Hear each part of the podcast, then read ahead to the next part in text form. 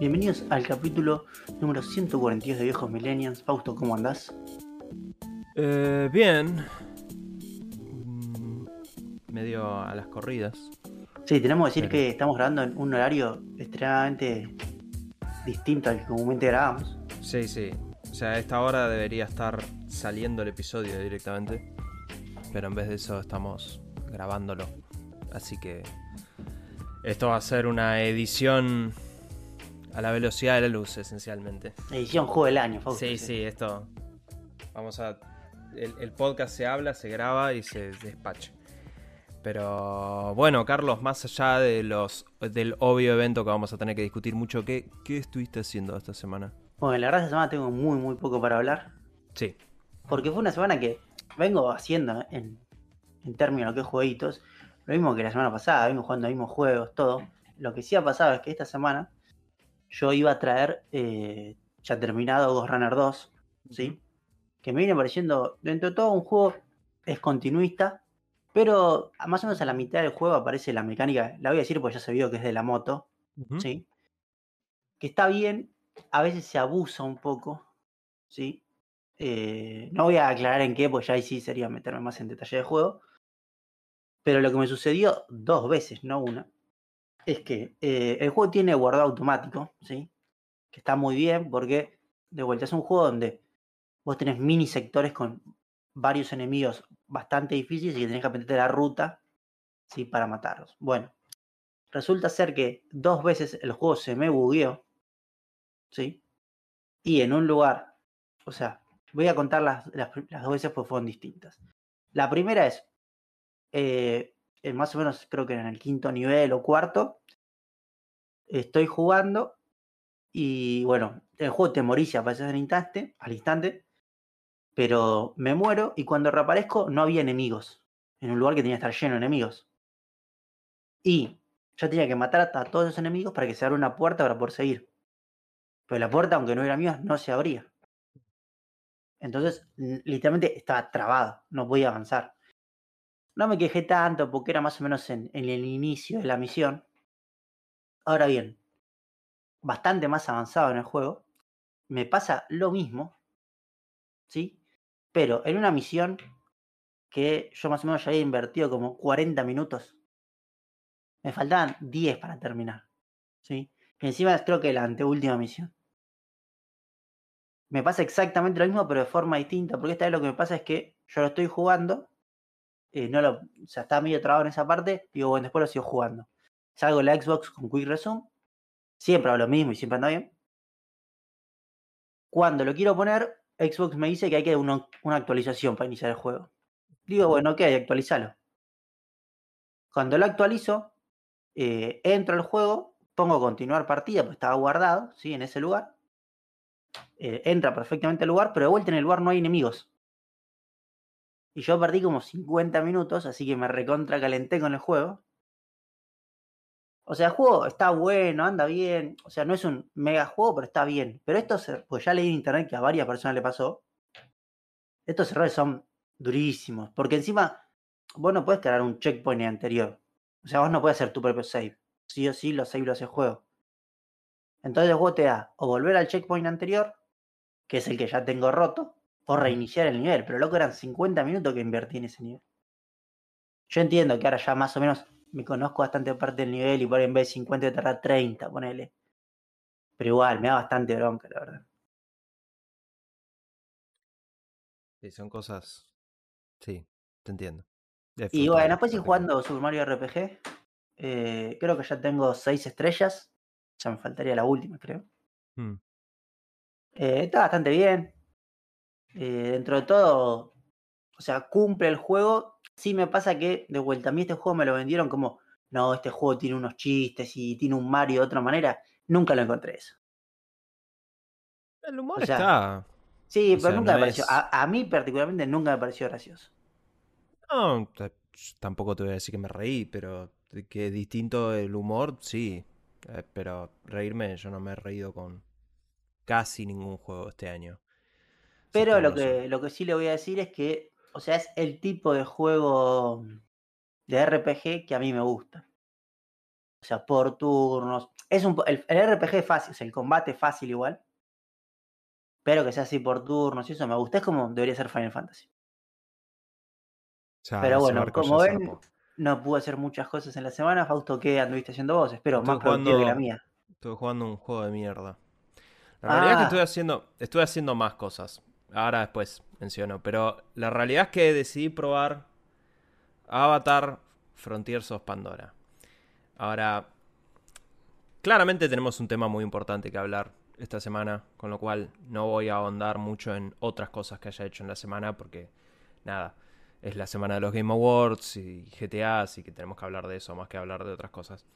Aún así, creo que no tengo mucho más para decir realmente de este juego más que esto, porque sinceramente no creo que lo juegue más que esto. A ver, esta porquería le habré puesto dos, dos horas, ponele. Más de lo que se merece. Sí, más de lo que se merece. Es Far Cry, pero Avatar. O sea, ahí se acabó. Y la realidad es que el mundo está muy bien.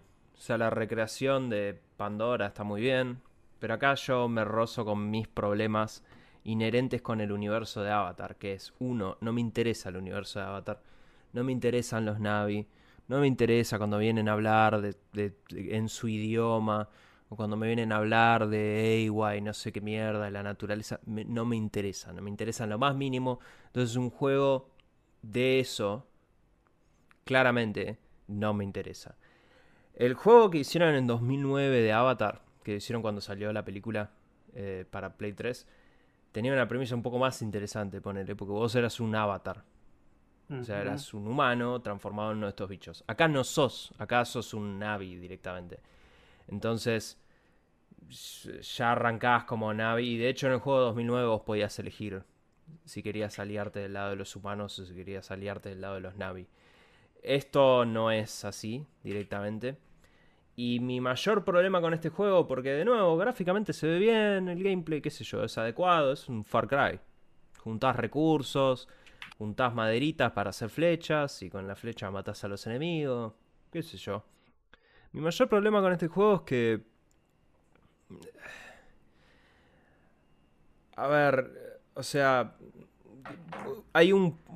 Ok, tengo varios problemas. Primero, lo que mencioné del, del mundo y de, que cada vez que voy a hablar con, con los Navi me empiezan a contar, no, porque en esta tribu estaba el gran no sé cuánto que en su momento dice, es como yo estoy, ay, no me interesa, cállense y no puedes saltear esas animaciones, lo cual es lo peor de todo. Pero el problema es que vos teóricamente, bueno, lo- los navis son muy ágiles, se mueven mucho, saltan y hacen cosas. Este es un juego que pide a gritos el parkour de Assassin's Creed. Porque muchas veces tenés muchos coleccionables que están arriba de ciertas montañas o cosas así. Pero vos no podés trepar por donde se te cante el culo. Puedes trepar solamente donde hay ciertas lianas que podés mantener apretado la, la tecla E y sube solo. Ah, ¿Entendés? Entonces, esencialmente lo que haces cuando tenés que trepar una montaña larga es vos, como un pelotudo, das vueltas en círculo hasta que encontrás la liana que podés subirte y así. Si esto tuviera el sistema de trepado de Assassin's Creed o de Zelda, en el cual vos te pudieras mover libremente, estaría muchísimo mejor. Eh, pero, de nuevo, la realidad, honestamente, teniendo en cuenta que han salido otros juegos hoy mismo, no creo que vuelva a ponerle un dedo encima a esto. Pero, qué sé yo. Si te gusta Avatar, que estadísticamente a alguien le Alguien debe le gustar, porque es muy exitoso, bueno, te- tengo un juego para vos. Eh, si no te gusta Avatar, no, no, no, salí, salí de acá. Eh, pero bueno, y con esto menciono nada más que me compré otro monitor. Por fin abandoné mi monitor 1080, lo cual trajo problemas inesperados a la hora de grabar este podcast, en el cual tuve que básicamente tirar toda la basura y volver a poner en 1080 el monitor, por más que es 4K. Eh, pero eh, monitor 4K con HDR, todo eso, eso es un OLED, está todo muy lindo. Eh, quiero mencionar que tengo un problema de primer mundo ahora, Más allá de que tengo un plus, que es que el monitor tiene parlantes. Y no tener estar obligado a usar auriculares todo el tiempo es fantástico. Pero el problema número uno que tengo es esta mierda. Esto. Ah, el control remoto. De LG. Este es el mismo control remoto que tengo yo en la tele. Entonces cuando yo emprendo, se prenden las dos teles. Ah, qué paja. Exacto. Entonces por ahí, no me pasa, yo tengo la compu prendida, por ejemplo, hoy tenía la compu prendida y me levanté temprano, entonces dije, bueno, a ver, voy a prender la Xbox para ver eh, Baldur's Gate. Y cuando yo ya tengo la compuesta prendida, monitor prendido, toco pum y se apaga este monitor, se prende la tele. O sea, es una garompa. De nuevo. No, lo que tenés que fijarte, ¿es por Bluetooth o por...? Infrarrojo. Ah, bueno, es una boludez, le pones una cintita a LED y listo. O sea, es muy, es muy... Es un problema muy de primer mundo. O sea, si yo estoy sentado acá y apunto a la derecha del monitor, no pasa nada. Pero si no, es como... Si estoy en el sillón atrás, cagué. Se van a encender los dos. Entonces, es medio una bosta, qué sé yo, por ahí enciéndense los dos y bueno, me paro, pago este. Pero, qué sé yo. Aún así, honestamente recomiendo el cambio porque yo anduve con un monitor 1080 60 Hz por mucho tiempo. Y esto es, fue un cambio que valió la pena. Pero bueno, Carlos, si te parece, pasamos a hablar de videojuegos propiamente dicho. Y con esto tenemos que hablar de la primera noticia que es probablemente una de las noticias más importantes. Es del año. Tenemos trailer GTA 6. Eh, lo único que voy a mencionar, así históricamente, de lo que pasó con este tráiler es que se filtró. Un chabón lo subió a Twitter con. Eh, le había pegado un coso de Bitcoin, una marca de agua de Bitcoin, y lo subió a Twitter. Este. Rockstar iba a sacar el tráiler al otro día. Literalmente, esto se filtró. Creo que a las 7 y media de la noche, algo así. Eh, y Rockstar lo sacaba a las 10 de la mañana el otro día. Bueno, Rockstar inmediatamente, directamente le dio de alta al tráiler. Eh, diciendo en Twitter, se filtró, así que mírenlo con buena calidad acá en el canal de YouTube. Eh, así, lo cual me parece está bien, es la, es la, actitud correcta a tomar. Lo lamento por Rockstar porque claramente este juego no cazan una, se les filtra absolutamente todo con esto. Pero bueno, eh, Carlos, ¿qué opinión te merece el tráiler de GTA 6? Eh, a mí lo que en un principio me, sorprendió es que se ve extremadamente bien. Sí. Pero hay dos imágenes a mí que me hicieron. Hay una imagen que se ve eh, la calle de Miami, esta que está frente a la playa, que hay varios autos estacionados. Que está creo que al principio del tráiler. A mí es justo ese frame, no sé si será por alguna cosa del video, ¿qué? Pero me parece que se ve como el orto. Pero sacando eso, lo demás creo que se ve bastante bien. ¿Sí? Eh, parecería ser va a ser un mundo bastante grande. Y me sorprendió mucho esta imagen, por ejemplo, la cantidad de personas que hay. ¿sí? Eso me sorprendió bastante. Ahora bien, algo que por ahí. O sea, Rockstar eh, lo que hace muy bien, sí, en los anteriores GTA y en este todo el trailer es eso, que son referencias al mundo norteamericano. este trailer son todas referencias a cosas que pasan en Miami y alrededor. Florida, sí, Florida Man. Y lo que sí no sé es como que. No sé hasta. O sea, hasta qué extremo. O sea, ¿a qué me refiero con esto? Una cosa es, no sé, Los Ángeles o Nueva York. Pero ya Miami es como demasiado bizarro. No sé hasta qué extremo va a pasar de que está bueno y un extremo decir, eh, ya es una paja esto. Pasa que pero es una paja porque, o sea, pero no porque Rockstar lo esté haciendo mal, claro eso. Porque es, es una paja directamente lo que pasa en Estados Unidos en esas zonas. La realidad es que, bueno, de hecho todos los clips de redes sociales que están en este tráiler... Son reales. Son reales. O sea, hay gente que vi en Twitter poniendo la comparativa entre la locura que ponen ellos en el tráiler y la vida real, porque termina todo siendo real. De hecho, yo conocí a algunos de estos, pero no todos, y me llamaron la atención. Em, sí, concuerdo con vos. A ver, desde el vamos, sabemos hace rato que Rockstar estaba viendo cómo hacer humor hoy en día sin necesariamente pegar a las clases más vulnerables. Entonces, evidentemente, su respuesta es: Ok, no vamos a pegarle a los vulnerables, pero Florida está lleno de gente loca. Así Sí, que sí, sencillamente nos vamos a reír de ellos. Claro, exacto. Eh, a ver, en lo que respecta, igual más allá de. De eso, yo concuerdo con vos. El juego se ve muy bien. Para ser un juego mundo abierto. Eh, del tamaño que va a tener y la complejidad. O sea, evidentemente, esto es llevar la complejidad del mundo de Red Dead Redemption 2 a un contexto de una ciudad moderna como GTA, eh, lo cual es impresionante del vamos. Me vi un análisis de Digital Foundry, de hecho, eh, en donde, según su análisis de este tráiler, el juego tiene ray tracing, eh, o al menos el tráiler muestra evidencias de ray tracing. Y es 1440, o sea que está bien. O sea, este juego es claramente 30 FPS en 1440. Eh, y lo que sí, que creo que es la, la parte más notoria, el trailer menciona 2025. O sea que está, está lejos. Sí, yo antes de pasar la fecha, lo que sí quería, eh, todo el tema de cómo corre eso, eh, muy buena simulación de, de cabelleras tiene el juego. Ah, sí, eso sí.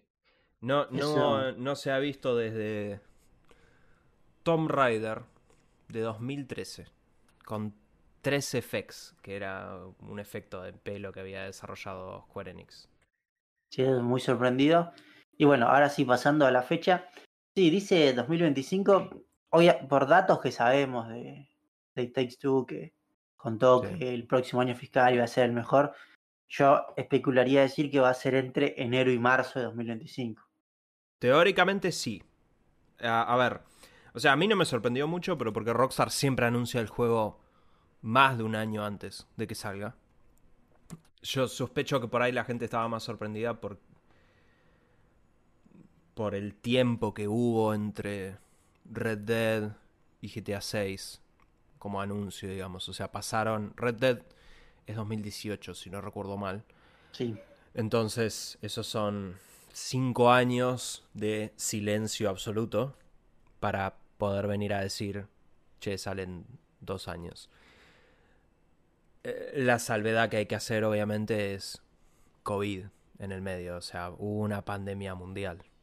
Y además, no solo hubo una pandemia mundial, sino que Rockstar perdió gran parte de la cúpula. Lo cual sospecho que no va a afectar tanto a GTA 6. A mí la parte que me preocupa más de Rockstar es que pierdan los guiones. Que para mí los guiones son muy buenos en los juegos Rockstar. GTA 6 yo sospecho que por más que la gente se fue, medianamente el juego debe haber estado encaminadísimo al nivel libro para cuando esa gente se fue. Lo que venga después de GTA 6 y ahí ya va a ser, andas a ver, va a ser una gran incógnita. Pero el trailer se ve muy bien, qué sé yo. Eh, tenemos a los dos protagonistas, como se filtró en su momento. Era esperable, no sé, o sea, porque vi, vi medio revuelo, o sea, no sé. Todos los trailers de GTA son todos cortos. Todos los primeros trailers de Rockstar son todos cortos. De hecho, este creo que es de los más largos, si no el más largo de primeros trailers. O sea, yo estaba esperando un tráiler de un minuto de moneda que mostrara el mundo, ponele. Porque la historia la suelen mostrar más adelante. O sea, vayan a ver los trailers de GTA V. Es lo mismo. GTA V primero mostraron la ciudad y después y andando en bicicleta, me acuerdo. Sí, o sea, se veían vistazos de los protagonistas. Pero no era el chiste. Después ya con el segundo tráiler ya tenés un poco más de la historia. Pero no, esto es... No sé, me pareció bien. Sí, sí, era, era bastante esperable lo que iban a hacer. Eh, para ir cerrando, lo que sí me gustó mucho es el modo TikTok que usaron. Sí. Claramente va a ser la red social dentro de- del juego. Sí. Eh, de nuevo, hay que ver realmente todo, todas la- esas modernizaciones que le pegan, pero, pero sí. Carlos, si te parece, hablamos de los Game Awards. Los Game Awards fueron anoche. Eh, a ver, tenemos varias cosas para hablar. Hay controversia con los Game Awards. Una controversia bastante fuerte. ¿sí? Con lo cual eso me gustaría cubrirlo después de hablar de la parte de anuncios y la parte de premiaciones en sí. Carlos, si querés hablemos primero de los ganadores, que creo que es lo más escueto. Sí, solo una salvedad iba a decir que eh, mi cobertura de los Game Awards fue hasta más o menos las 0 horas. O sea, me faltaron un, par de horitas para ver, para avisar a la gente, obviamente. Ok. Justo lo vio todo. Sí, sí. Eh, tema ganadores. Sí. A ver, era bastante esperable, ¿sí? Para mí igual Alan Wake ganó más de lo que yo esperaba que iba a ganar. Eh, Yo tenía mi corazoncito con Zelda para juego del año, desgraciadamente no se dio. Imposible. Pero lo que Perdón, sí tu se- corazoncito, no le mientas a la gente porque, para que la gente sepa, hubo un prode que sucedió entre varias personas, entre las cuales me incluyo. En este prode Carlos votó y el corazoncito Carlos, Bueno, pero ahí en el prode cada vos no votaste porque iba a ganar Zelda, así que Había, había que votar a ganador, Fox. Pero. No, bastante bien. Eh, sí me sorprendió, que esto lo estoy mirando por las dudas, pero sí, estoy casi seguro que sí. eh, Spider-Man no tuvo ningún premio, ¿no, Fausto? Spider-Man no ganó nada. Estuvo nominado en siete categorías y no ganó ninguna. Está muy bien, pero bueno, Fausto, si querés repasamos. Ah, Spider-Man no me parece que, que sea un mal juego. El tema es que la competencia que tuvo este año es durísima. O sea, en otro, en otro año donde no hubieras tenido tantos juegos grosos, Spider-Man hubiera tenido más chances, ponele, qué sé yo. Pero este año, en Juego del Año, tuviste muchísimos juegos extremadamente grosos. Eh, a ver, para repasar, yo, para, bueno, para mí fue bastante esperable quienes ganaron las categorías. Eh, evidenciado por mi prode, obviamente, porque le, fui, fui el que tuvo, tuvo, tuve 25 aciertos de las categorías. Eh, a ver, hubo ciertas categorías que son muy obvias. Creo que las más mencionables, la mejor adaptación ganó The Last of Us, que lo estuvimos hablando fuera de cámara. Sí, yo quería ganar a Mario. Fue una. Y sí, fue una competencia bastante. bastante compleja. Eh, después, qué sé yo. eh, mejor VR Resident Evil 8, lo cual banco a muerte. Resident Evil 4 salió hoy, VR, así que para la semana que viene voy a hablar luego. Eh, y después, ya lo que diría es, bueno, mejor juego ongoing. Aplaudo que le hayan dado el premio a, A Cyberpunk, sí. Cyberpunk era de esperarse y la verdad merecido. Ya está, los chabones lo dieron vuelta. de- dejémonos de joder un poco. Sí, más con la última actualización que sacaron. Claro. Y después, creo que ya a menos de que tengas otras categorías para mencionar, Tengo- yo ya paso a Tengo las, dos las para mencionar. Sí, Eh, la primera que me pareció mal es eh, mejor multiplayer. A mí me sorprendió fuertemente esa. Eh, porque el, primero, Baldur's Gate 3 tuvo muchos problemas con su multiplayer. Sí, Porque si vos te conectabas multi y avanzabas y no sé qué hacías una parte, a veces no andaba para el otro. Tuvo medio quilombo. Y además te- competía con juegos que tenían muy buen eh, multijugador. O sea, Street Fighter es buenísimo el multijugador. El de Mario no voy a opinar tanto porque la verdad no lo probé. Pero no sé, ese premio me sorprendió. Y después sí eh, voy a ir con los dos indies. Eh, en primer lugar, eh, Indie Debut, sí, que ganó Cocoon. sí. está muy bien. Y después Sea of Stars como mejor juego indie. ¿Este era el que no era indie, Fausto? ¿Cuál era el que no era indie? No, no. El que no es indie es Dave the Diver. Ah, Day the Diver, está. Sea of esta Stars sí es indie. era una categoría que ya hablamos que era medio rara porque había juegos que no eran indies. Pero Sea Stars, eh, tengo varios amigos que lo jugaron, me dijeron que está muy bueno como RPG. Técnicamente es un juego para vos, Carlos. Porque es un RPG de la vieja escuela, Sí, sí. literalmente. O sea, Eh, sé que es un juego para mí, para ahí algún día lo juegue. Eh, está muy bien. Yo creo que igual se tenía que llevar los dos Cocoon, pero bueno, ya eso es una, algo más porque para mí Cocoon fue un juegazo. Pero bueno, Fausto, ya pasamos a las principales categorías. Sí, yo creo que las principales, a ver, a fin de cuentas es mejor dirección, mejor narrativa y mejor dirección artística se la llevó Alan Wake, las tres. Y Max Payne subió al escenario muy emocionado. Max Payne subió al escenario, eh, ya vamos a hablar un poco de eso, pero Max Payne subió, sí, aceptó los premios y juego del año lo ganó Baldur's Gate. Yo lo veía medio obvio, o sea, yo supuse que iba a ganar Baldur's Gate, pero la realidad es que en todo lo demás se lo tenían que dar a Alan Wake. O sea, esto, claramente este año estaba partido entre, ¿era Alan Wake o era Baldur's Gate? No me ofende personalmente. Bueno, Eh, para. Zelda sí. ganó a mejor juego de acción aventura, que en general es la categoría que se lleva el juego del año, igual. Pero no ganó. Bueno, O sea, pero- ese fue el único Game Award de Zelda. Uno solo se llevó. Igual no sé en cuánto estaba nominado Zelda, no sé si están Estaba nominado en Juego del Año, estaba Bueno, nominado sí, en bueno. Música, estaba nominado en Arte. o sea, Dirección también. Eh, de- perdón, no lo mencioné, no lo tengo como noticia porque es una perlita, pero entrevistaron a Onuma, el director de Zelda, y mencionó que lo que sea que venga después no va a tener la ultramano y no Ah, va a ser una ultra, secuela a Tears of the Kingdom. Que dicen que básicamente él mismo lo admitió. Dijo que esto era construir sobre lo que ya habían hecho en Breath of the Wild y expandir eso. Entonces que lo que van a hacer, lo que sea que vayan a hacer, va a tener que ser algo distinto. Por necesidad. O sea, bien. Qué sé yo. Eh, correcto. a ver, a- a mí no me sorprendieron mucho los, los premios. Eh, Baldur's eh, Ayer estaba haciendo inventario. Yo, en lo que va del año, rejugué cuatro juegos nada más. Que salieron este año. Resident Evil 4, Starfield, Baldur's Gate y Alan Wake. Así que ahí están los juegos del año, claramente. Eh, pero lo que voy es... Saquemos si bien- Starfield, Fausto. ¿Eh? Saquemos Starfield, por No, favor. Starfield es un muy buen juego. No, Yo- yo- Starfield, yo tengo todo. 160 horas en Starfield. Pero, vos, pero- vos sos una persona que te gustó, pero la norma general dice que lo chocaron. No, la norma general tiene críticas, obviamente. No está a la altura de Alan Wake o quizás Baldur's Gate. Me podés convencer igual, ¿eh? Eh, a ver, el tema es, si bien Baldur's Gate está muy bien, no podías no darle dirección a Alan Wake.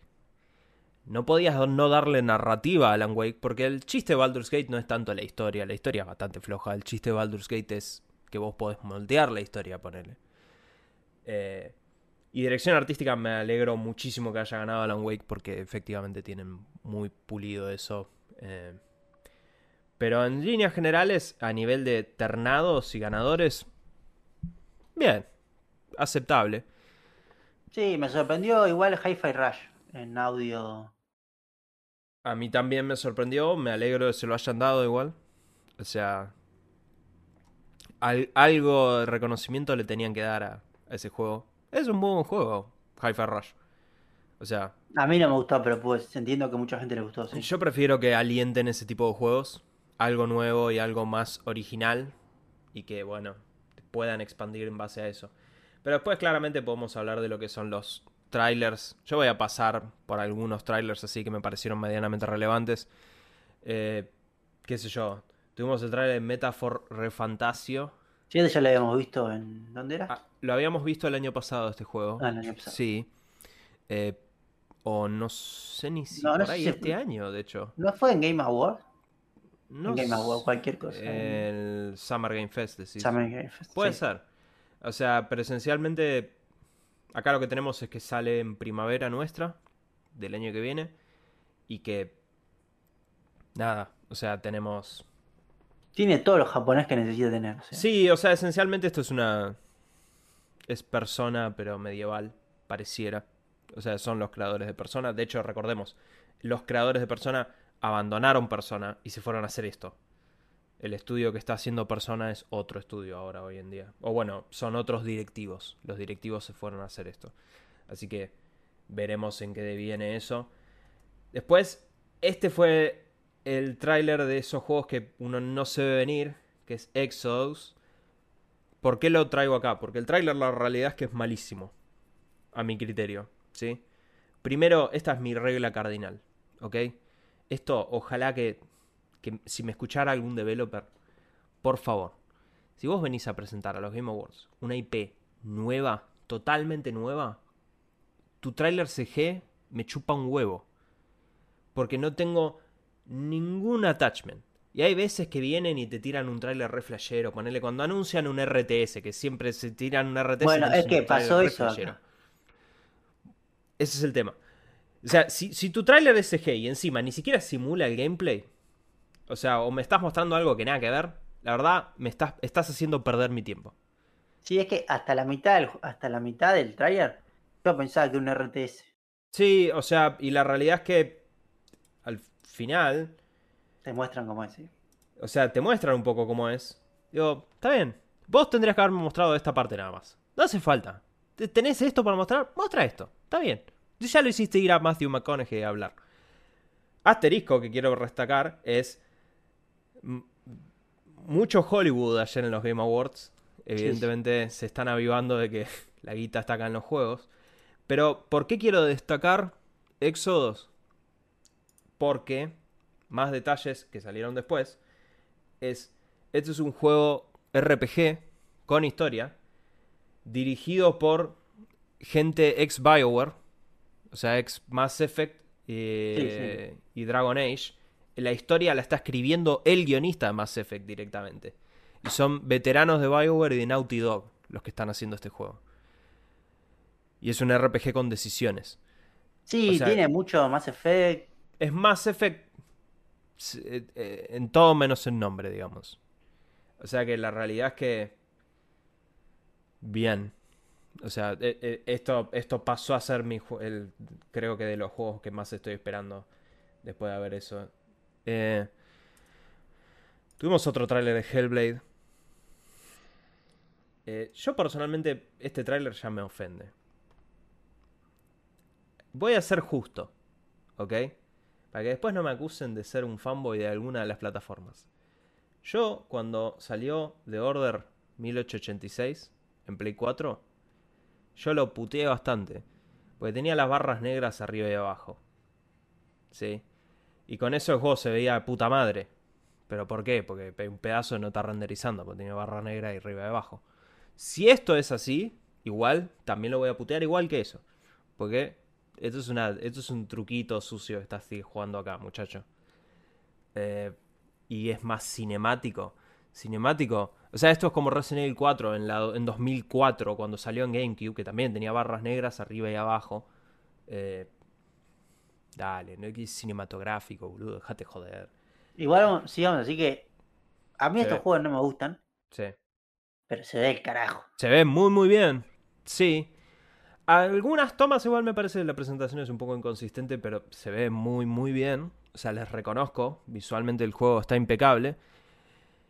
Pero lo que más me molesta, porque ponele que lo de las barras negras me lo fumo.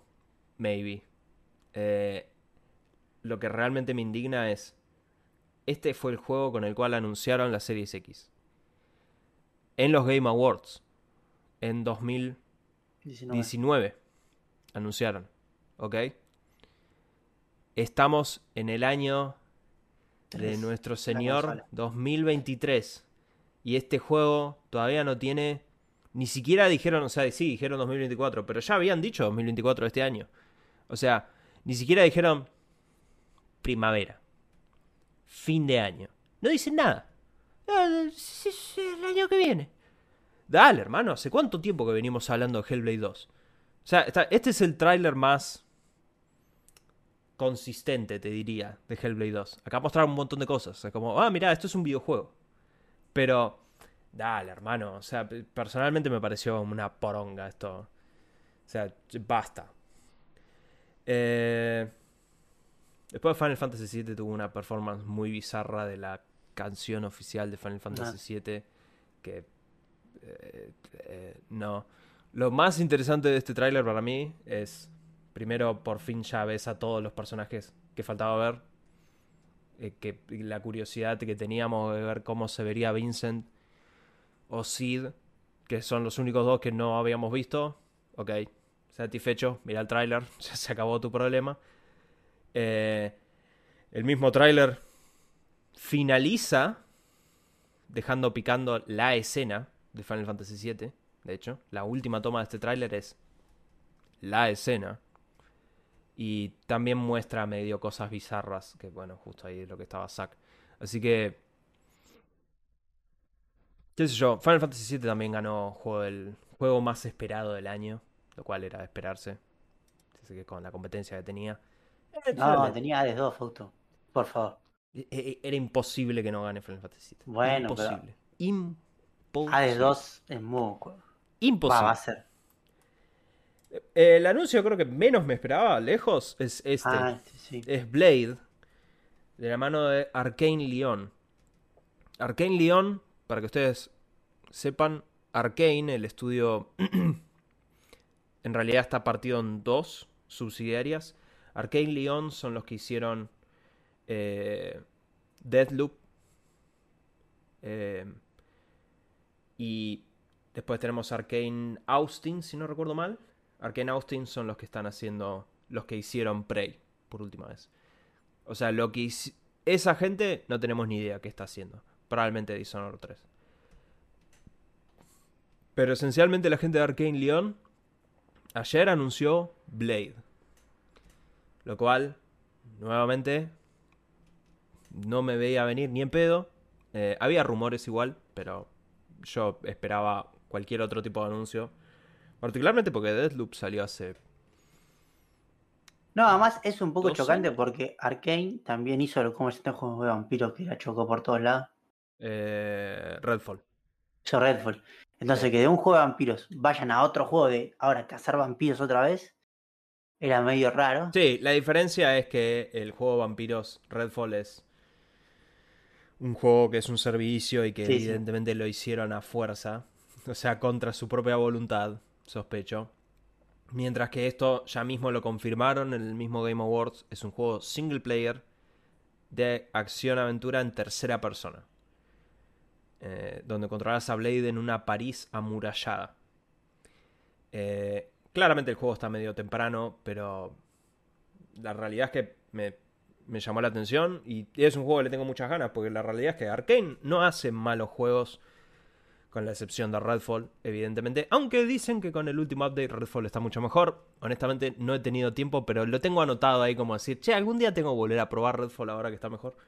Eh, pero la realidad, sorprendente.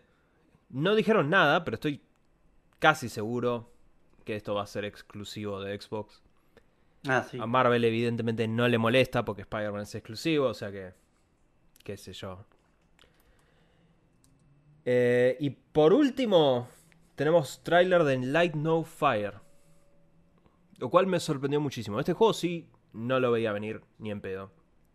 Que es... Esencialmente lo que me dije, lo que es esto es No Man's Sky.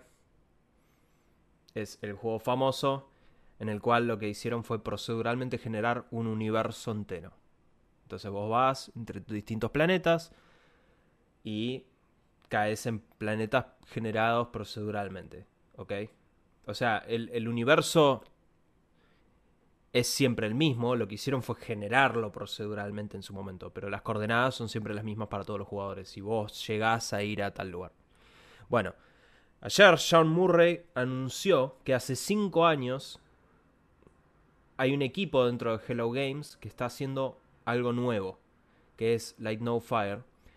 Y la peculiaridad de esto es que es la misma lógica, pero en vez de un universo proceduralmente generado, es un planeta Tierra, dijo él, textualmente, en donde vas a tener cordilleras, valles, ríos, lagos, continentes, explícitamente mencionó, pero todo en un mundo de fantasía.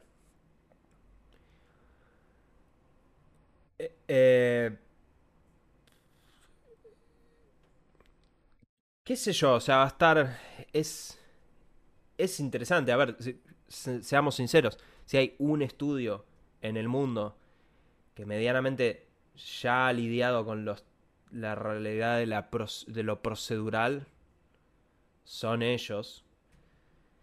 También son el estudio en el mundo que mejor que nadie debe saber que hay que saber hablar a la prensa y no prometer de más. Sí, sí. Así que yo sospecho que van a ser muchísimo más cuidadosos con esto que lo que fueron con No Man's Sky. Em, pero no sé a vos qué opinión te merece esto. A mí me sorprendió. Mm, Sí, a ver, igual voy a ir un poco con la contraria en el sentido de que estamos viendo en el último tiempo que los juegos que más triunfan son juegos más guionados, single player, Hmm. lineales, por así decirlo. Sí. Yo no sé cómo va a caer esto, más porque la gente está como en estos momentos muy cansada del mundo abierto gigantesco. Obviamente igual este juego como mínimo va a salir en, no sé, tres años. Sí, capaz se dé vuelta un poco la cosa, pero no sé qué va a pasar. Sí, yo no. Yo cuando hablo bien de esto, o sea, este es un juego que yo tengo clarísimo que esto no es para mí. O sea, a mí no me interesan los juegos multiplayer en líneas generales. O sea, creo que es un juego que probaría, pero porque me da curiosidad todo lo que es un planeta Tierra explorable, pero clarísimamente esto no es un juego para mí. Concuerdo con vos y yo personalmente la realidad es que estoy saturado de estos juegos larguísimos e interminables. Prefiero algo así. Eh, algo corto. O sea, dame mil Alan Wakes antes que darme uno de estos. Pero... ¿Qué sé yo? Sorprendente ver que el equipo de Hello Games está haciendo algo así. Y que digan, sí, lo estamos haciendo hace cinco años. Y lo revelamos anoche. Es sorprendente. De nuevo, espero que hayan aprendido su lección. Sospecho sí. que sí, porque la realidad es que lo aprendieron muy a las trompadas.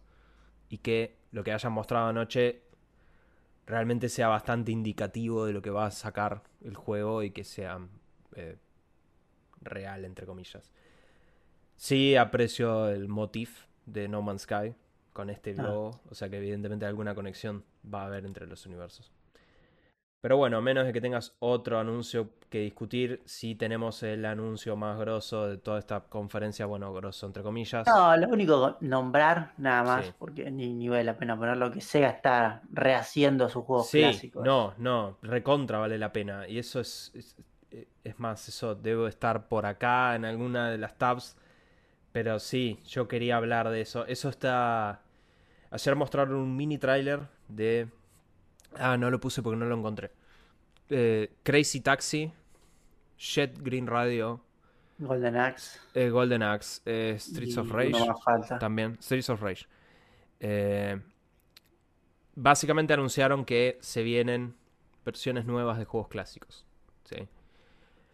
De lo que se mostró, puntualmente de los dos que me interesan, Jet Green se ve bien. O bueno, Jet Set, depende de qué versión te guste más. Eh, Jet Set Radio se ve muy bien. Pero Crazy Taxi se veía más o menos. Se veía así, sí, era medio. Medio duraznito Crazy Taxi. Quisieron usar un estilo parecido, pero se veía medio raro. Se ve como un juego de celular Crazy Taxi. Jet Set Radio se ve bien, ponele. O sea, está bien, es una versión moderna de Jet Set Radio. Pero Crazy Taxi... mm, Sí, no sé. Eh, pero bueno, Carlos, tuvimos ayer... Kojima nos agració con su presencia para revelar OD. OD, recordemos, es el juego exclusivo de Kojima para la Xbox. Con el Eh, poder de la nube, Fausto. con el poder de la nube, que en palabras de Kojima, textualmente, esto es un videojuego, una película y una nueva experiencia de un, o sea, un nuevo formato, que no es ni película ni videojuego, es algo totalmente nuevo nunca viste en tu puta vida. Pero teóricamente también es un videojuego y también es una película. Eh, la realidad es que este anuncio es la nada misma, ¿sí? El juego, el póster dice que esto es for all streamers and screamers, si no recuerdo mal. Con lo cual esto es- está pensado como un Five Nights at Freddy's, ponele, qué sé yo, y ya eso revienta mi entusiasmo por completo. O sea, lejos me interesa mucho más Dead Stranding que esto. Eh, Para mí va a ser, no sé, pero según lo que yo creo va a ser como ese juego de Silent Hill que, que era de Kojima, pero... bueno, ese es el tema. Kojima arranca este anuncio saliendo por una puerta al escenario, que esa es la puerta de PT. O sea, literalmente mínimamente están queriendo evocar PT. Pero además esa puerta se ve en los ojos de una protagonista en un momento también. Sí. Eh, o sea, todo esto, de hecho, perdón, estos no son personas reales. Esto que estamos viendo acá, estos son metahumanos con lo de Unreal Engine. O sea, se ve muy bien, sí. Tipo, estuve hablando hoy con unos compañeros que me decían, sí, esto se ve re bien. digo, sí, es una cara flotando y nadie está renderizando otra cosa. Digo, bueno, fuera que se vea bien, boludo, es una cara. Está negro el resto. O sea, sí, si pones todo, el, todo tu procesador, yo no sé si la gente recuerda, seguro no recuerdan, pero cuando anunciaron la Play 3, mostraron a Alfred Molina, el Doctor Octopus, eh, en una demo, que era la cara de Doctor Octopus, rehaciendo una escena de Spider-Man 2, y se veía re bien, sí. Pero porque la Play 3 estaba renderizando solo la cara de Alfred Molina. Eh, ¿Qué sé yo? O sea, en términos del juego en sí, esto no nos dice nada. Recordemos que en su momento ya se filtró gameplay de esto. Eh, y ese gameplay tampoco nos decía nada, honestamente. Pero sí, evidentemente este es un juego cloud, medio bizarro, no lo sé. Lo más destacable de esto es que después de esto salió Jordan Peele, el director de Get Out, eh, Nope y Us, que es un muy buen director de películas de terror. Eh, y anunció que está colaborando con Kojima. Kojima igual dijo que no es el único colaborador, que no puede hablar de los otros colaboradores hoy en día. Eh, pero que llamó que todos los otros colaboradores dijo que son leyendas del terror, evidentemente, o sea que se ve que esto es netamente un juego de terror. Y de hecho, tuvo el tupé de decirle que son sus que son los Avengers. Ah, sí. Lo cual me pareció indignante por lo que voy a hablar ahora después de hablar de Kojima, pero no sé si quieres decir algo más de OD o eh, No, lo único que iba a decir es una nota de colores. Yo entiendo que Kojima ya es una persona grande tiene como 60 años, si no me equivoco, por ahí, un poquito menos. Pero Kojima es un tipo que está en esto hace más de 30 años, loco, más o menos. Es un tipo muy reconocido, ha hecho grandes obras. Loco, ¿qué te costaba aprender a hablar inglés? Bueno, yo estuve hablando ayer con gente sobre esto. Lo que yo entiendo, porque esto se habla mucho de por qué Kojima no habla inglés. Lo que sé es que aparentemente a los japoneses son muy... no les gusta. No les gusta hablar mal en inglés. Y los japoneses consideran que todos en general tienen un muy mal nivel de inglés. Entonces, antes que hacer eso, prefieren llamar a un intérprete. A mí no me molesta que hable a través de un intérprete, pues bueno, está bien, el chabón es japonés.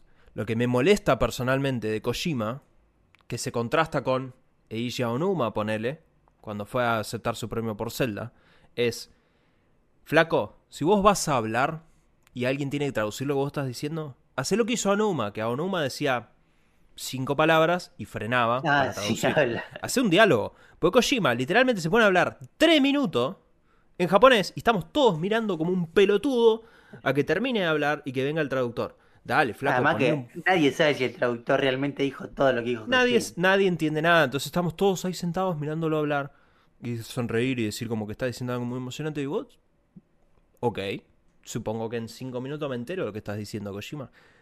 O sea, encima tenía gente al lado, tenía Jordan Peele, o sea, tipo, flaco, sé un poco más dinámico. Eh, habla menos. Pero, qué sé yo. Especialmente en, situaciones en las cuales que, este, o sea, en las cuales no tenemos, eh, o sea, eso está todo guionado, lo que fue a decir, está todo recordado. Pero bueno, lo que quiero mencionar es la controversia ahora, que es la realidad me parece súper fundada. Es. Todos los que aceptaron premios en los Game Awards tenían 30 segundos para Ah, dar su discurso. 30 segundos. Esto es una sobrecorrección con lo que pasó el año pasado, que fue con lo del actor de Kratos, que habló casi 8 minutos. Y de hecho, el, las- el show arranca con un chiste sobre eso. Sí. Pero el problema es que la realidad es que esto termina siendo una falta de respeto. Porque nadie puede. Nadie pudo hablar. Sam Lake, cuando fue a, aceptar su premio por mejor narrativa, porque literalmente Sam Lake es el guionista de Alan Wake, no termina de hablar y ya le pone la música. Digo, tipo, andate, flaco. Y lo peor es que videos de gente que estuvo en la audiencia muestran que eh, les mostraban un cartel que dice cerrá. O sea, andá cerrando. Y les ponen la música para irse. O sea. Y después, en contraste, o sea, los apuran, los apuran, los apuran, los apuran, pero a Kojima los dejan ir afuera y hablar 7 minutos, básicamente de nada. ¿Ok? Porque toda la información relevante de OD es, es un juego que usa la nube y tiene directores de terror. Punto. Se acabó ahí. No te perdiste nada si no lo viste a Kojima hablar ahí. Y sin embargo, Kojima estuvo 7 minutos ahí. Y después estuvo Anthony Mackie también hablando 30 minutos ahí. Y también estuvo Matthew McConaughey hablando 30 minutos ahí. Sí, el de Anthony Mackie fue decadente. Anthony Mackie a a mí me cae muy simpático. O sea, sí, me cayó muy bien cuando fue a hablar. Pero la realidad es que, tipo, es, es una falta de respeto para la gente que está recibiendo los premios. Especialmente para mencionar, por ejemplo, el, el juego del año, Baldur's Gate. Suben a hablar los presentadores, los que reciben el premio, y empiezan a hablar del director de las animaciones de Baldur's Gate 3, que falleció el año pasado. Te, ponchan a los actores de Baldur's Gate y todo el equipo que está sentado en la silla, llorando. Este es el puto premio del juego del año, o sea, es el último premio de la noche, el premio más importante, y a los 30 segundos empieza la música y chao, váyanse. Es un delirio eso. Y de hecho, la realidad es que Baldur's Gate salió en Xbox y no lo anunciaron públicamente porque no les dieron tiempo. Porque lo iban a anunciar en el escenario. O sea, Ah, eso fue. exacto. Me quedo. Eh, y, perdón, hay que mencionar. Este año ha sido uno de los mejores años de- en términos de videojuegos. ¿sí? En términos de salidas, sin duda. Pero también ha sido uno de los peores años para los trabajadores de la industria. Lo cual está bien, es comprensible, pero nadie dijo nada. Jeff no dijo nada. Cuando en otras ocasiones sí ha hablado. Cuando pasó lo de Activision, Jeff dijo que Activision no podía estar en el, en el lugar porque no hay lugar para el acoso y qué sé yo en los Game Awards, pero evidentemente para rajar miles y miles de personas le chupa un huevo.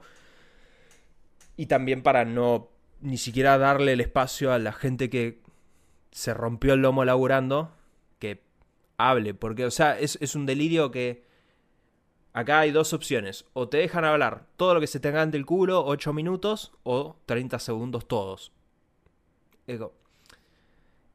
Sí, No una es- mala gestión. ¿no? no puede ser tan extremista, ese es el tema. Aún así, con todos hablando 30 segundos, el puto show demoró 3 horas. Fue larguísimo. Fue show. larguísimo. Con lo cual... Encima, a mí lo que me dio bastante indignación es, el show fue estúpidamente largo, ¿sí? Sí. Ahora, si vos ves en tiempo neto el show, eh, no es que tardaron un montón porque un montón de gente y un montón de premiaciones y subió y habló, no, no. Hubo un montón de premios que te decían, bueno, ahora vamos a repartir seis Cinco premios. premios. Sí, sí, tal, ya. Y Ni se los entregaban a la gente, solo los nombraban. Este show duró mucho, primero por publicidad, hubo una estúpida cantidad de publicidades, ¿sí? que creo que fue demasiado. Y después también se usaban para cosas que este, ah, ¿cómo se llama? Creo que fue el de Hellblade que tuvo un musical antes. Hellblade, sí. Me chupo un huevo estos nórdicos haciendo música verga que no le gusta a nadie, boludo. Poneme el trailer del juego y ya está. Entiendo un trailer musical, pero ese ya estaba de más, ¿sí? Eso sí, yo te entiendo, pero eso eh, supongo, qué sé yo, eso en, en, en lo que refiere a este, ¿cómo se llama? En lo que refiere a eh, Hellblade, eso es porque claramente Microsoft puso Vita.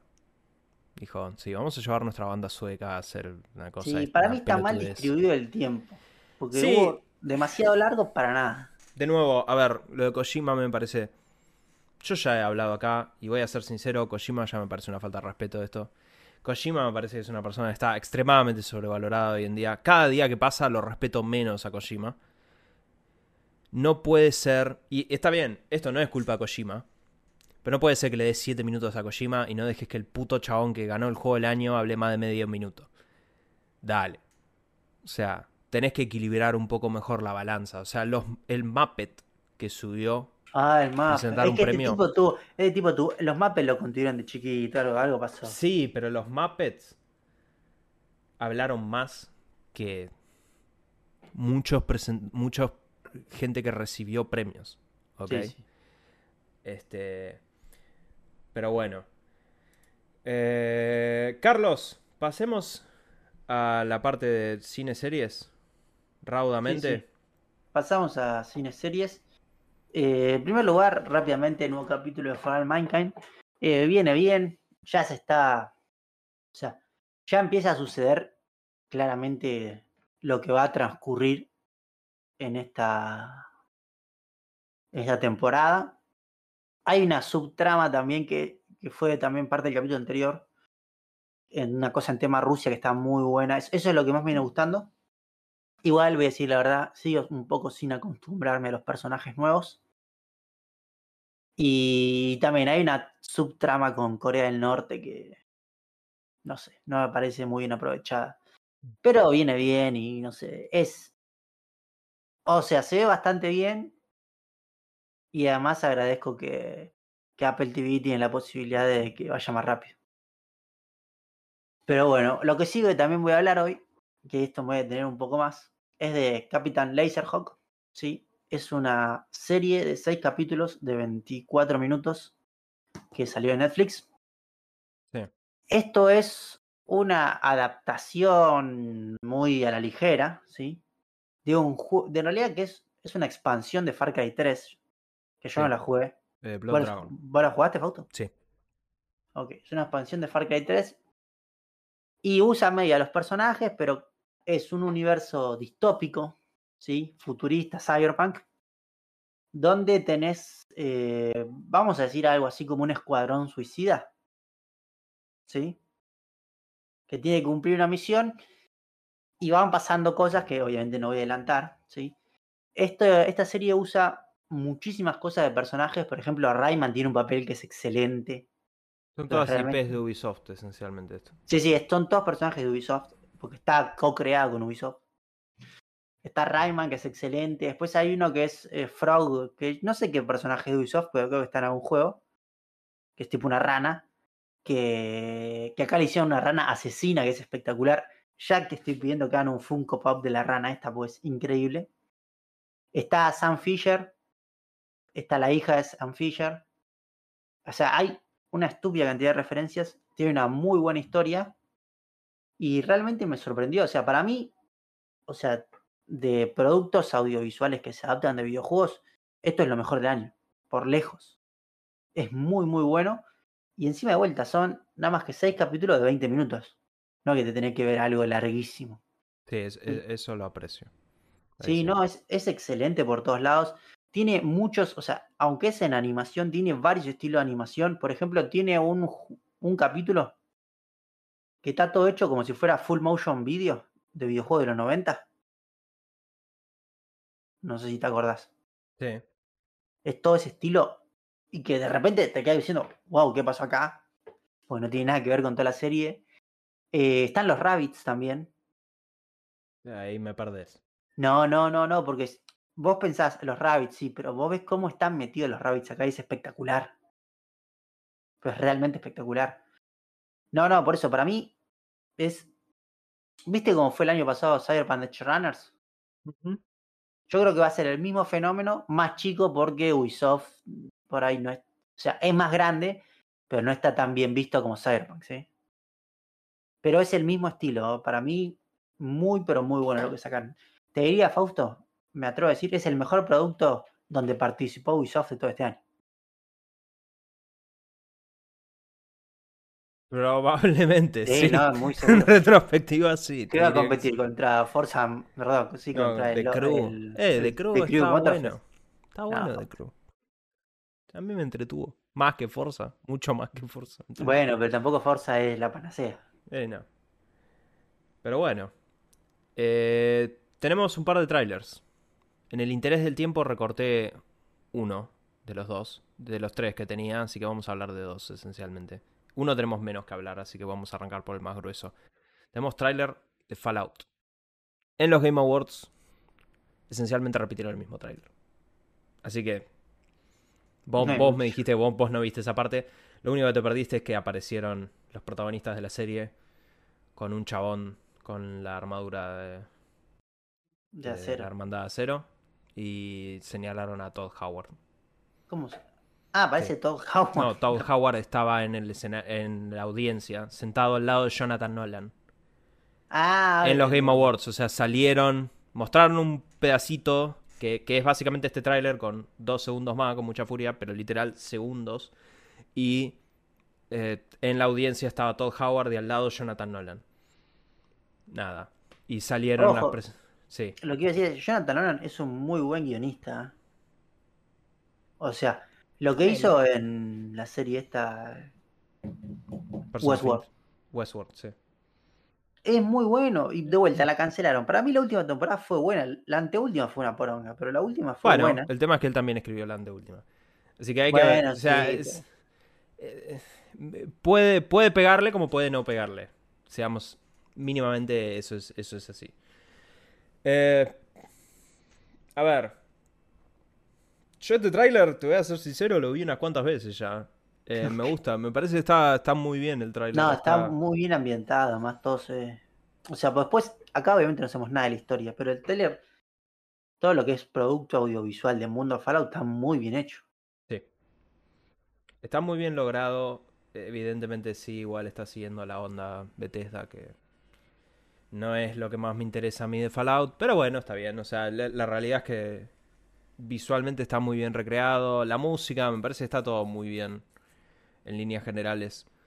Eh, le- la verdad que le tengo fe. O sea, basado solamente en esto, le, le tengo fe. El año que viene igual no sé cuántas series. Ahora me debo estar olvidando de algo. No, series basadas en videojuegos. Ah, no, no. Porque The videojuegos, Last of Us se empieza a filmar, pero sale recién en 2025. O sea que este año series de videojuegos, no sé si va a tener muchísima competencia Fallout.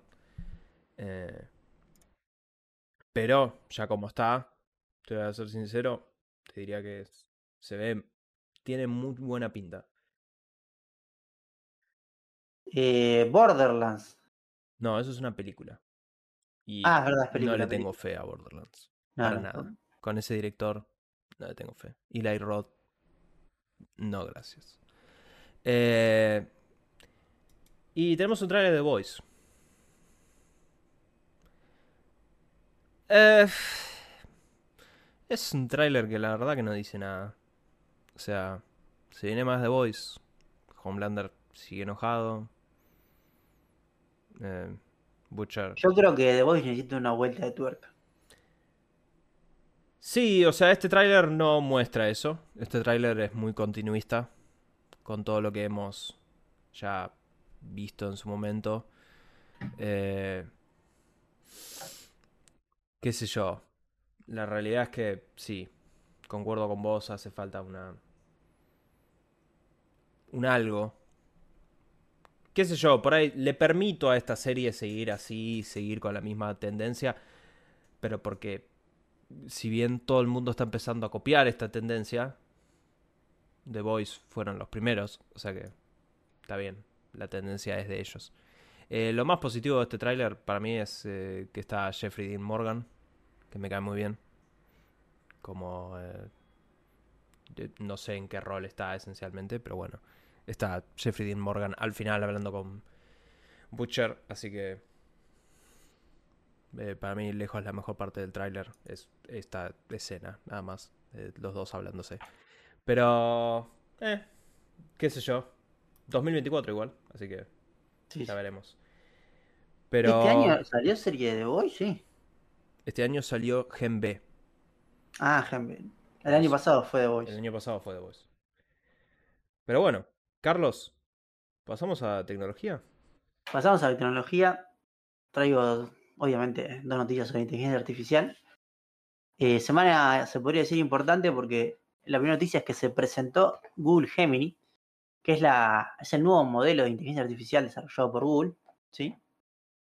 Eh, voy a ir más o menos rapidito sobre las cosas importantes. Lo primero y más importante de esto es que es completamente, o sea, yo diría que, no sé si el primero, porque por ahí algún ruso hizo otro antes, pero así a gran escala es el primer modelo que desde su inicio es pensado como modelo multimodal. O sea, ¿a qué se refiere con esto? Hoy por hoy le pueden pedir a ChatGPT que le genere una imagen si tiene el premium, ¿sí? O que le escuche un audio, ¿sí? Pero todos esos son sistemas distintos que se unen como al final, ¿sí? Entonces, después decide qué sistema lo resuelve. Bueno, en cambio Gemini se crea directamente como un sistema que puede interactuar tanto con eh, fotos, o sea, con, con multimedia, tanto de audio y video, texto y código, ¿sí? A la vez. Lo que debería dar muchos mejores resultados y sobre todo poder combinar esos resultados. ¿sí? Muestran que de repente le ponen una imagen y le dicen sacame esto como texto y hace tal cosa y después dame una imagen de esto y bueno, funciona relativamente bien. Eh, otra característica muy interesante es que hay tres modelos, Ultra, Pro y Nano. ¿sí? Lo interesante del Nano es que funcionaría en celulares, con lo cual podrías tener muchas cosas de inteligencia artificial integrada como una API, ¿sí? que pueden usar aplicaciones de terceros. Lo cual está bien, porque... Hay que ver igual realmente. Sí, hay que ver la potencia que se requiere. Ese es el tema. Pero está bueno porque hoy por hoy todo el procesamiento fuerte de inteligencia artificial, sacando, no sé, Apple y sus cámaras de fotos, lo demás mucho se termina haciendo en la nube, ¿sí? Eh, pero sí que creo está bastante bien.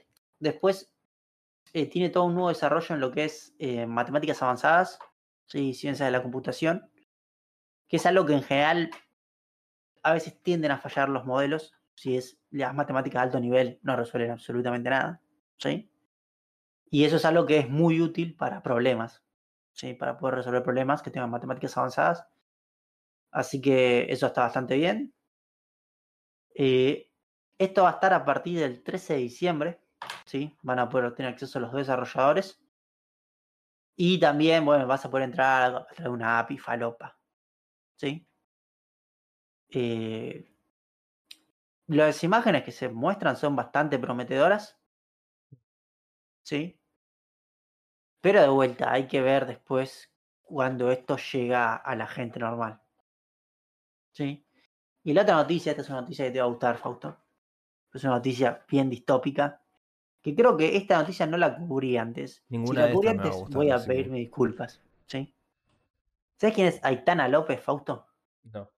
Aitana López es eh, una influencer, ¿sí? Que tiene Instagram, tiene como más de 200.000 seguidores. Eh, bueno, resulta ser que tiene un Instagram muy famoso, eh, promociona productos y todo, ¿sí? Ahora bien, lo interesante de Aitana López es que no existe. Aitana López está creada con una inteligencia artificial, ¿sí? Todas las fotos que tiene, todas son creadas con una inteligencia artificial que sube un montón de fotos, tiene un montón de seguidores y promociona productos y cosas, ¿sí? Esto está creado por una agencia de medios, de, sí, de medios creo que es, española. Sí. Y Primero, los tipos ya están llenando de plata. Obvio. Sí. Eh, segundo, y vamos a empezar la parte más turbia de todo esto, es que recibía muchos comentarios pidiéndole que se haga un sitio de estos como OnlyFans y esos que son para adultos. Eh, y la noticia es que ya lo tiene ahora. ¿Sí? Y tiene una estúpida cantidad de suscriptores. O sea, no sé qué plataforma es, eh, pero. Acá Fausto está buscando 7 dólares y medio. ¿Sí? ¿Para qué carajo? Ay, Dios, pero. Pero no, ah, pero a mí me sorprende muchísimo porque. O sea, esto lo pueden hacer tres boludos en la casa. ¿sí? Sí, sí, sí, sí, esto, es- esto no requiere mucha... Y lo que yo creo, o sea, para mí esto sí requiere, a ver, tres boludos pueden hacer las imágenes. Crear toda el- la génesis y la estructura y cómo hacerlo sí requiere alguien que sepa. No, no un boludo, aunque tenga las fotos, consigue crear un Instagram con 200.000 seguidores, ¿sí? Tiene que crear una, algo orgánico que la gente quiera consumir. Pero lo que para mí está muy bueno de todo este, de todo esto es, yo ya esto lo pronosticaba creo que el año pasado y todo, que dentro de un par de años ya no íbamos a saber qué estábamos viendo, si es real o no, porque lo que es claramente es que esas fotos parecen bastante reales. Si sos muy fino, por ahí encontrás un detalle, che, esa piel brilla demasiado, o algo así, o ese ojo, esa pupila media rara, pero uno lo ve de vuelta en un celular, pantalla celular, en Instagram, así scrolleando, y pasa como una persona. Entonces, esto no es solo un modelo de negocio, que bueno, eso vaya y pase, sino esto es, va a cambiar nuestra forma de consumir, porque ya no sabemos qué es verdad, qué es mentira. Ese, es- ese es el tema. Esta es la muerte de la verdad. Que ya lo hemos hablado acá, pero... eh, es, es- esa es la parte... Es de lo más peligroso que trae la inteligencia artificial. No, me chupan huevos. O sea, si quieres ver una chica generada por inteligencia artificial... pues, qué sé yo, no estás hiriendo a nadie, literalmente. O sea, es- no existe esa persona. Estás hiriendo a las influencers, de verdad, pero... Claro, bueno, pues se acaba, ese es el otro negocio que se acaba eso. empieza Como se a va a acabar todo el resto, porque obviamente tu trabajo, mi trabajo, eventualmente todo es reemplazable con inteligencia artificial, o sea... No, eh, porque además algo que es muy, para mí interesante también de plantear es el hecho de que hoy por hoy estamos en fotos, ¿sí? Pero de acá a cuatro años son videos, ¿sí? Más o Sí, menos. o, o menos, sí. Y el tema de el video es que va a ser un poco a la carta. ¿Qué quiero decir esto? Es, vos vas a poder pedir, che, yo quiero tal cosa de tal forma, ¿sí? Y entonces va a ser un poco raro cómo va a cambiar nuestra forma de consumo, porque en general, ya esto es un poco más grande de hablar, pero en general las personas consumen lo que le dan. O sea, uno no, o sea, uno tiene una oferta limitada de cosas a consumir. Hablo en medios, en lo que sea. Sí, sí. Aunque siempre dicen, no, es ilimitado. No, la verdad que no es ilimitado porque siempre estás consumiendo lo que hace otro. ¿Sí? En cambio, vos ahora te vas a hacer tu propio consumo. Sí, yo igual personalmente no compro esa teoría, pero porque la realidad es que tu hacer, al menos en los modelos que existen hoy en día, no el día de que caiga una inteligencia artificial generalizada, ¿no? No, Porque no, ese pues, día no es otra historia. Ese día es otra historia y ese día nos morimos todos. Pero en el, con- en el con- tipo de inteligencia artificial que existe hoy en día, eh, no son Sí. capaces de originalidad esas cosas. No, no, por eso. Pero hoy, hoy estamos lejos todavía de ese consumo. Pero de vuelta, para mí no es tan lejano. No, para nada. Pero de nuevo, o sea, lo que yo siempre sigo resaltando es, al menos yo personalmente, no sé si querría una inteligencia artificial que haga la serie que yo quiero ver. Porque eh, yo no sé lo que quiero, o sea, Sí, sí, sí, porque además que- no soy tan creativo yo mismo. Claro, exacto. Yo no soy una persona creativa. Entonces yo prefiero que alguien más me muestre algo copado que yo diga, ok, quiero ver eso. O sea, eh, ahí es donde creo que eventualmente vamos a tener un rechazo que de nuevo, como dijo el... Este, estaba a punto de decirle boludo, pero bueno, eh, como dijo Kojima en su momento, con Death Stranding, que menciona en su juego que la humanidad eventualmente empezó a rechazar a la inteligencia artificial sencillamente porque eh, extrañaba la parte humana. Yo sospecho que eso eh, va a suceder. La gran pregunta es si sucede antes de la inteligencia artificial generalizada, en cuyo caso, si, si no, cagamos, pero... Bueno, Ya saben, si quieren ir a verla, se llama Aitana López. La verdad que parece muy real. no existe, así que te recomiendo... eh, no existe, pero tiene derecho de autor, Fausto. Claro, sí, no existe. O sea, si querés algo así, eh, hay páginas web donde podés hacer tu propia Tiana López, si tanto te interesa eso, ¿ok? Entonces, hacete una y a la mierda, ya está. No le, no le tires 7 dólares y medio a Tiana López. En vez de eso, tirale guita al que te da las fotos de Tiana López. Pero bueno. Carlos, pasamos brevísimamente a lo random. Digo brevísimamente porque tengo una sola noticia. Eh, claramente no quería poner muchas más noticias teniendo en cuenta esto y tampoco eh, busqué. Pero... O sea, esto es en medio de una noticia de tecnología. Tim Cook dijo que quiere que el sucesor de Apple sea eh, un empleado actual de Apple. Y no que O sea, venga nuevo afuera. CEO. Claro, su sucesor. Que sea un empleado de Apple. La razón por la cual esto es tan random y no es tan tecnología es porque se lo dijo a Dua Lipa en el podcast. Exacto, exactamente. Es, o sea, Dua Lipa tiene un podcast, ni sabía. eh, empecemos por ahí. Dua Lipa sí tiene un Es una podcast. cantante, ¿no? Para- ¿Cómo- porque no estoy tan seguro. ¿Cómo si es una cantante, boludo? Sí, es Dua Lipa. Bueno, no, no, por eso me suena el nombre, pero. Es Dua Lipa, es, eh, es, es- es conocida, Carlos. Googlea Dua Lipa. Eh, No, no, no, imagino que debe ser muy conocida porque Levitating, o sea, tiene, tiene, un, tiene un montón de temas. si a mí me tipo. suena el nombre, debe ser muy conocida. Sí, sí, es muy conocida. Es extremadamente conocida. Pero bueno, evidentemente tiene un podcast al que fue Tim Cook. o sea, es, no es un invitado que yo esperaría escuchar en el podcast de Dua Lipa. ¿Sí? O sea, qué sé yo.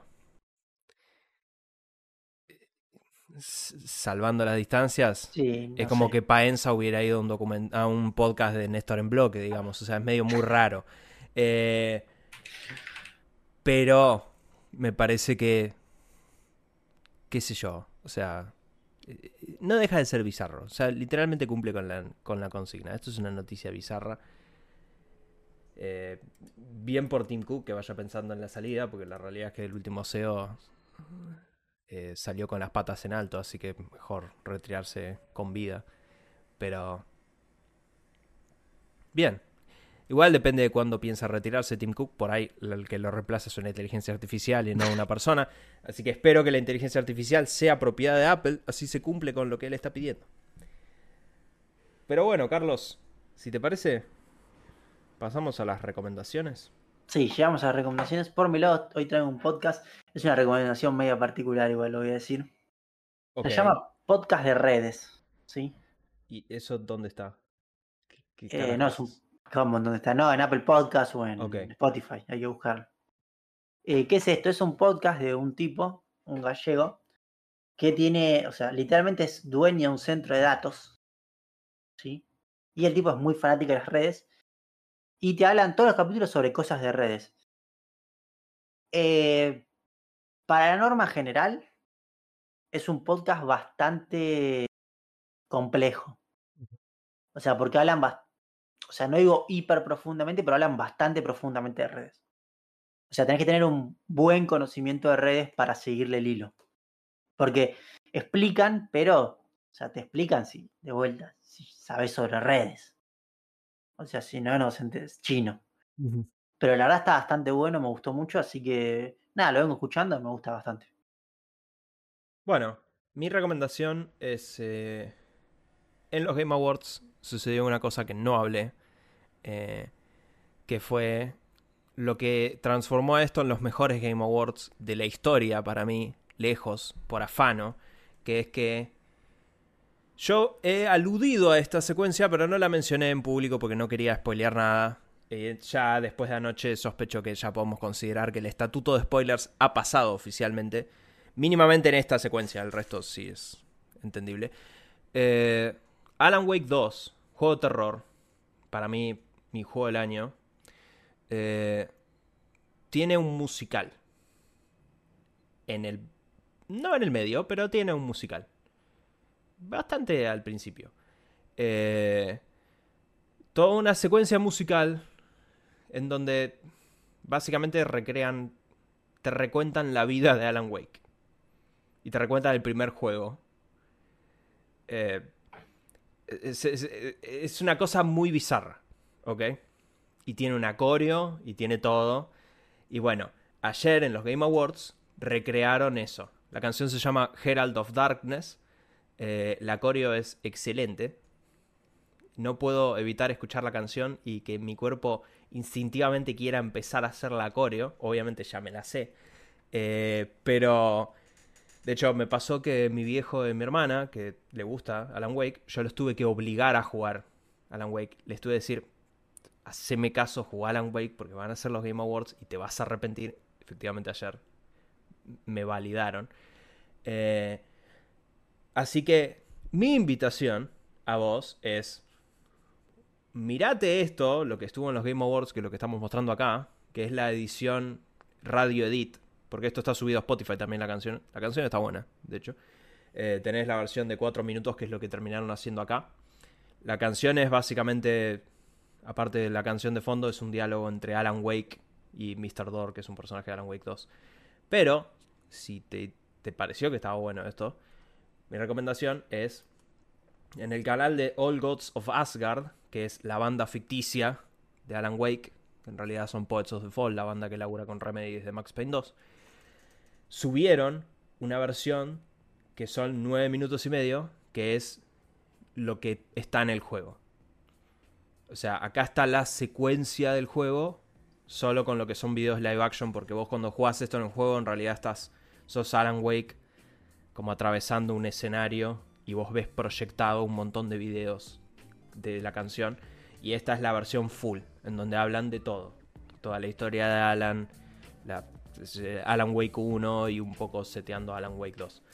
Eh, así que mi recomendación, finalmente hoy sí, es escuchen Herald of Darkness. Pero bueno, esto fue todo por hoy. Eh, cosas acá. Semana que viene volveremos a, al horario, habitual, pero la realidad es que eh, sí, vamos a salir un par de horas más tarde, pero salimos igual el mismo día. Así que, Bueno, adiós. Adiós.